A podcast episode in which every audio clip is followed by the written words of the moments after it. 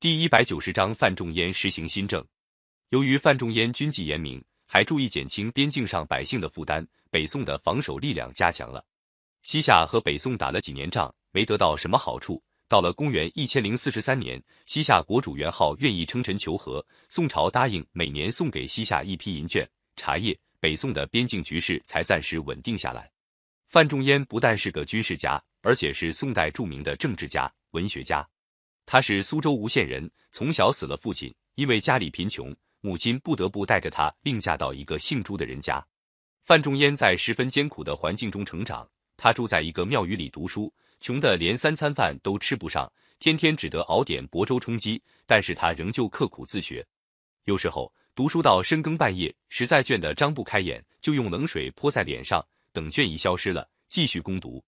这样苦读了五六年，终于成为一个很有学问的人。范仲淹原来在朝廷当谏官，因为看到宰相吕夷简滥用职权，任用私人，就向仁宗大胆揭发这件事，触犯了吕夷简。吕夷简反咬一口，说范仲淹交结朋党，挑拨君臣关系。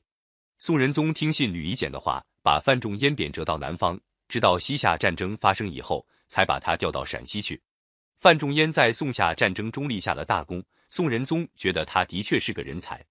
这时候，宋王朝因为内政腐败。加上在跟辽朝和西夏战争中军费和赔款支出浩大，财政发生恐慌，宋仁宗就把范仲淹从陕西调回京城，派他担任副宰相。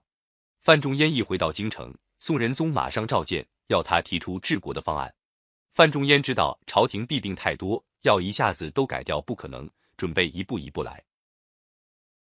但是禁不住宋仁宗一再催促，就提出了十条改革措施。它的主要内容是：一。对官史一定要定期考核，按他们的政绩好坏提拔或者降职。二、严格限制大臣子弟靠父亲的关系得官。三、改革科举制度。四、慎重选择任用地方长官。还有几条是提倡农桑、减轻劳役、加强军备、严格法令等等。宋仁宗正在改革的兴头上，看了范仲淹的方案，立刻批准在全国推行这十条改革措施。历史上把这次改革称为庆历新政。范仲淹为了推行新政，先跟韩琦、富弼等大臣审查分派到各路担任监司的人选。有一次，范仲淹在官署里审查一份监司的名单，发现有贪赃枉法行为的人员，就提起笔来把名字勾去，准备撤换。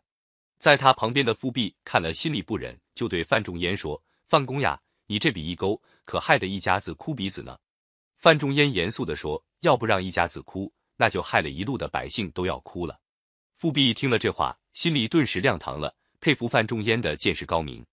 范仲淹的新政刚一推行，就像捅了马蜂窝一样，一些皇亲国戚、权贵大臣、贪官污吏纷纷闹了起来，散布谣言，攻击新政。有些原来就对范仲淹不满的大臣，天天在宋仁宗面前说坏话，说范仲淹一些人交结朋党，滥用职权。宋仁宗看到反对的人多，就动摇起来。范仲淹被逼得在京城待不下去，就自动要求回到陕西防守边境。宋仁宗就把他打发走了。范仲淹一走，宋仁宗就下命令把新政全部废止。范仲淹为了改革政治，受了很大打击，但是他并不因为个人的遭遇感到懊恼。